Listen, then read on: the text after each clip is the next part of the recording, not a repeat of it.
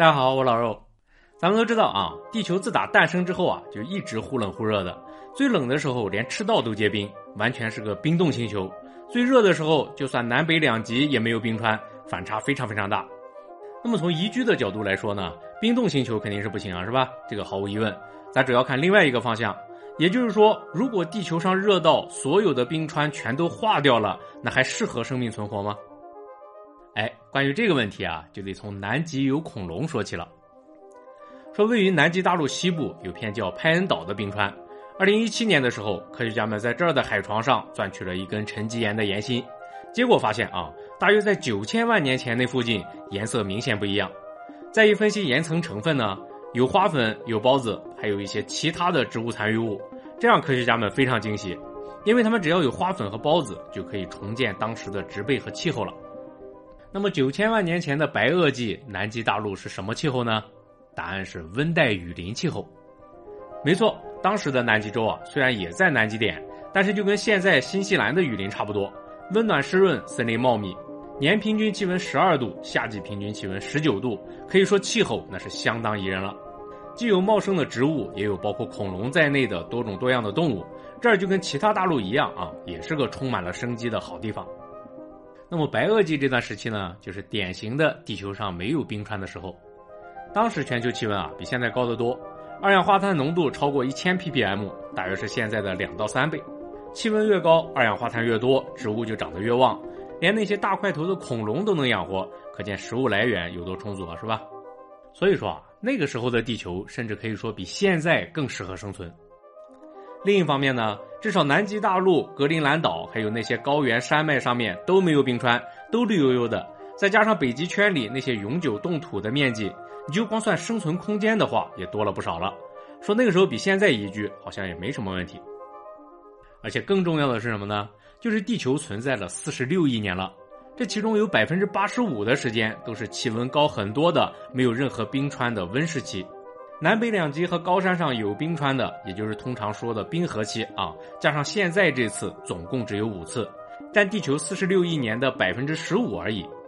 也就是说，气温更高的、冰川完全消融的地球，似乎才是地球的常态。咱们现在这个大家都很熟悉的地球呢，其实算是比较特殊的阶段，就像是地球感冒了一样，有点着凉了，并不是那么健康。那么问题来了，既然更温暖的地球才是常态的话，为什么还要反对气候变暖呢？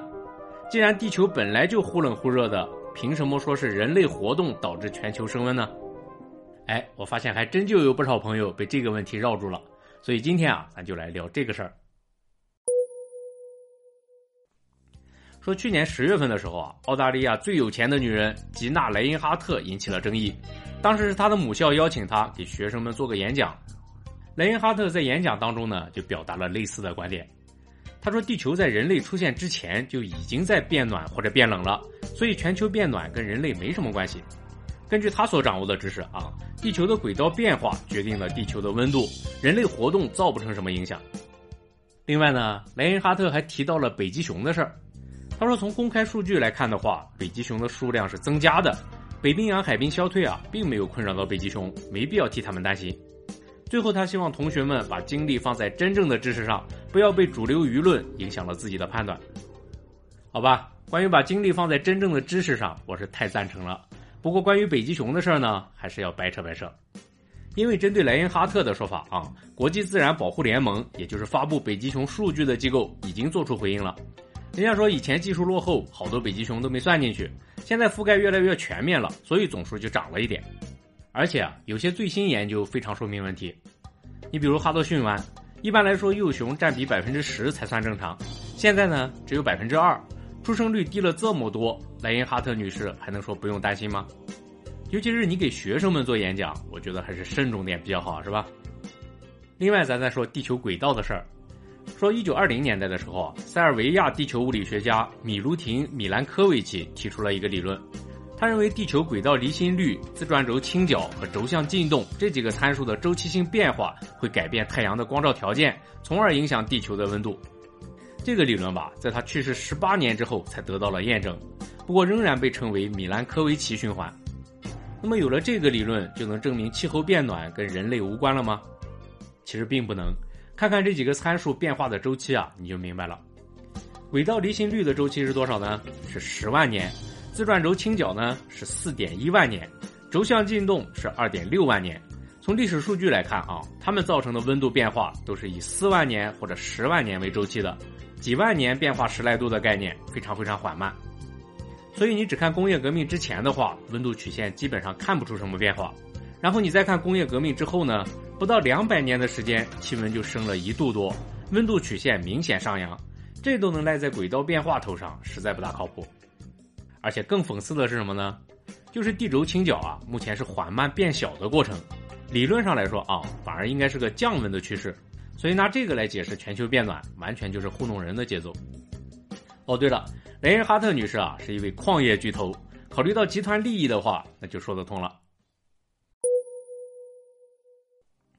刚才咱说了，说地球上出现永久冰川的时候，就叫冰河期。这个跨度大约在几千万到上亿年。那么，在一个冰河期里面啊，也有冰川多的时候和冰川少的时候，分别叫冰期和间冰期。米兰科维奇循环呢，控制的就是冰期和间冰期，它的威力还不足以帮地球完全摆脱冰川。那么，真正能左右冰川的，都是些惊天动地的大事件。首先说陆地上怎么形成冰川呢？简单来说啊。上一年冬天下的雪，夏天没化完，一年一年的攒起来，越压越结实，就变成冰川了。像南极那种两三千米厚的，可能得要上千万年才攒得出来。所以说啊，要想形成冰川呢，得要连续几百上千万年保持一个相对低的温度才行。这就跟人感冒是一个道理，你在冷的地方待时间久了，就容易感冒，是吧？至于连续低温是怎么来的，情况就比较复杂了。你比如说咱现在这次冰河期，也就是第四纪大冰期，一般认为啊，有这么几个因素：一个是板块运动把南极洲孤立了，南极环流阻断了来自赤道的暖流，南极洲变冷；还有就是青藏高原，说印度次大陆撞上了亚欧大陆，怼出了青藏高原，把两百四十万平方公里的面积抬升到了雪线以上，变成了冰天雪地。本来以青藏高原所处的纬度来说，它比较靠近赤道，每年负责吸收很多光照。变成白色之后呢，就成了反射阳光，这此消彼长的让地球损失了不少热量。再比如上一次的卡鲁大冰期，它发生在三点六亿年之前，接在泥盆纪后面。泥盆纪有个什么事儿呢？就是陆地植物大爆发，植物一茂盛，消耗的二氧化碳就多，温室气体少了，气温就开始下降。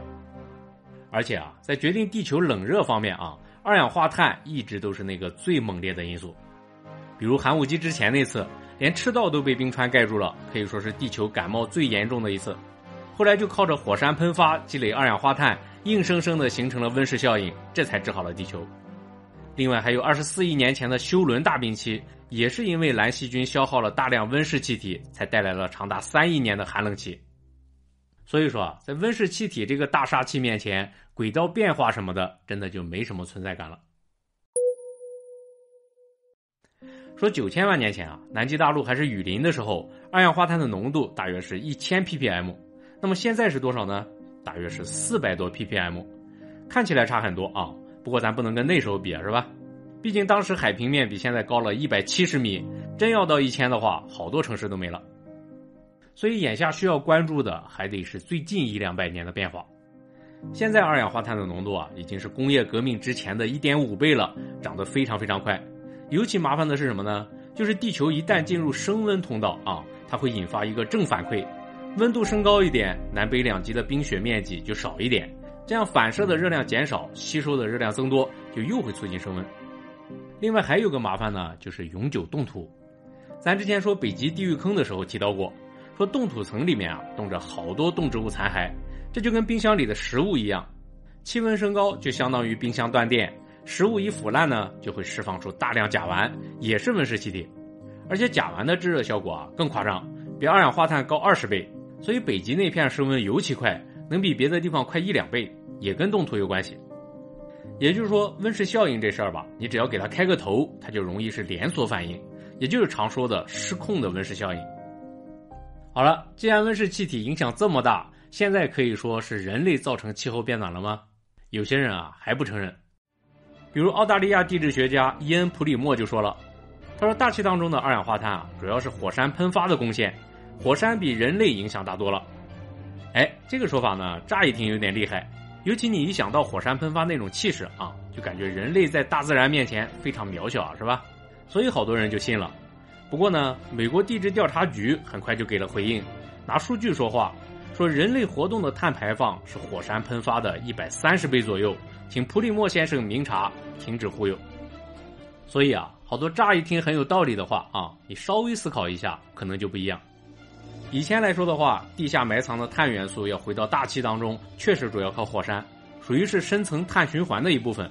但这都是人类出现之前的事儿了。自从有了人类之后呢？地球上第一次出现了有能力把地下的碳挖出来点着了，把碳烧给大气的生物，这就完全不一样了。尤其是工业革命之后，什么煤炭啊、石油啊、天然气啊，主要成分都是碳。几十亿人口每天都在烧，还能烧不过零打碎敲的火山啊，是吧？所以这口锅啊，可不能让人家火山给背了。那么说到这儿啊，还有一种争议，有人就说了，说就算人类活动造成了全球变暖。不过全球变暖好像也没那么坏啊，地球越温暖就越适合农作物生长，可以养活更多人口，这样不是更好吗？至于海平面上升的话，沿海的可以往内陆搬一点，不就解决了吗？哎，这个说法也值得探讨一下。虽然从理论上来说啊，变暖确实可能会有利于植物生长，不过这是从长远的地球整体来说的，是一个非常缓慢的过程。那么实际上呢，对人类来说，只要气候条件一变化，就会有些地方遭灾，就会有原本住的好好的地方不再适合居住的情况。你比如马达加斯加非常依赖农业，通常五月到十月是旱季，十一月开始进入雨季。但是气候变化导致好多地方已经连续四年没正经下雨了，超过一百万人吃不饱饭。而且更可悲的是什么呢？就是这个国家基本上没有碳排放，现在却成了世界上第一个因为气候变化遭遇饥荒的国家。上哪说理去啊，是吧？然后再说海平面上升，海平面上升一点啊，对于咱们绝大多数人来说没有任何影响，完全感觉不到。但是对于南太平洋那些岛国来说呢，有些国家最高海拔才四米，本来面积就小，海平面一上升又淹掉一大片，影响非常非常大。另外还有对野生动植物的影响，这个咱平时说的最多了，比如海水升温会导致珊瑚白化死亡，海冰减少让北极熊没办法捕猎。冻土融化带来远古病毒威胁等等等等。假如全球变暖只是按照自然规律，几万年、十几万年甚至上百万年发生的话，那人类和动植物可能会有适应和演化的时间。但是现在它一两百年就发生了，那就只能说是灾难了。虽然你可能感觉不到全球变暖的威胁，但是因此遭受苦难的人也大有人在。之前北极熊那期啊，就有观众留言。说人类活动对气候变化没有影响，不过说实话啊，现在还在传播这个，其实有点落伍了，因为就连当初的始作俑者都不这么说了。比如2009年成立的全球变暖政策基金会，英国的一个游说团体，十几年前就在推这事儿。一开始主张地球没有在变暖，还弄了几张图表，说温度其实在缓慢下降。后来被人指出错误之后呢，马上又说是工作人员失误造成的。再往后啊，他们的主张是一会儿一个样，承认了全球变暖趋势，就说不是人类造成的；承认了人类活动的影响，又说气候变化也没那么糟糕。承认气候变化的危害之后呢，又变了，现在搞了个叫“近邻观察”的组织，一门心思说碳中和成本太高，不划算，清洁能源代替不了化石燃料，又改成这个了，相当于是一边节节败退，一边还振振有词，就很离谱。然后这个基金会呢，还不说资金来源。就说靠会员捐赠，不过从公开的账目来看啊，成立那年他们就收入了五十万英镑，但是只有八十名会员，所以一直都被怀疑是能源公司赞助的。而且他们提出的理论啊，只在网络上传播，从来没经过同行评审正经发表过，就靠着标新立异吸引眼球，竟然也有不少人信以为真，甚至有些观点呢，他们自己都放弃了，仍然还有人当成宝贝到处去兜售，这就太 low 了。二零一一年的时候啊，布里斯托大学心理系主任斯蒂芬·莱万多夫斯基教授写了篇文章。教授在文章里举了这么个例子，他说，一九八八年的时候，HIV 病毒导致艾滋病这件事儿，在科学界已经达成共识了，但就是有一部分人呢，打着科学的旗号，以狡辩的方式来否认它，反对使用抗病毒药物。然后就这么个怀疑论啊，竟然连当时南非的总统都信了，他决定排斥西医，在南非用大蒜治疗艾滋病。结果可想而知啊，是吧？他害了三十三万名患者。教授用这个例子啊来类比气候变化怀疑论。他说，根据世卫组织的估计呢，每年大约有十五万人死于气候变化，这是一件非常不公平的事儿。如果有些人为了经济利益，甚至仅仅为了逞口舌之快，就去否认科学共识，去传播阴谋论的话，你传播给越多人，就面临越大的道德风险。尤其是这种会影响到子孙后代的阴谋论。虽然你觉得自己人畜无害啊，过过嘴瘾而已，其实，在无形当中呢，可能已经害了不少人了。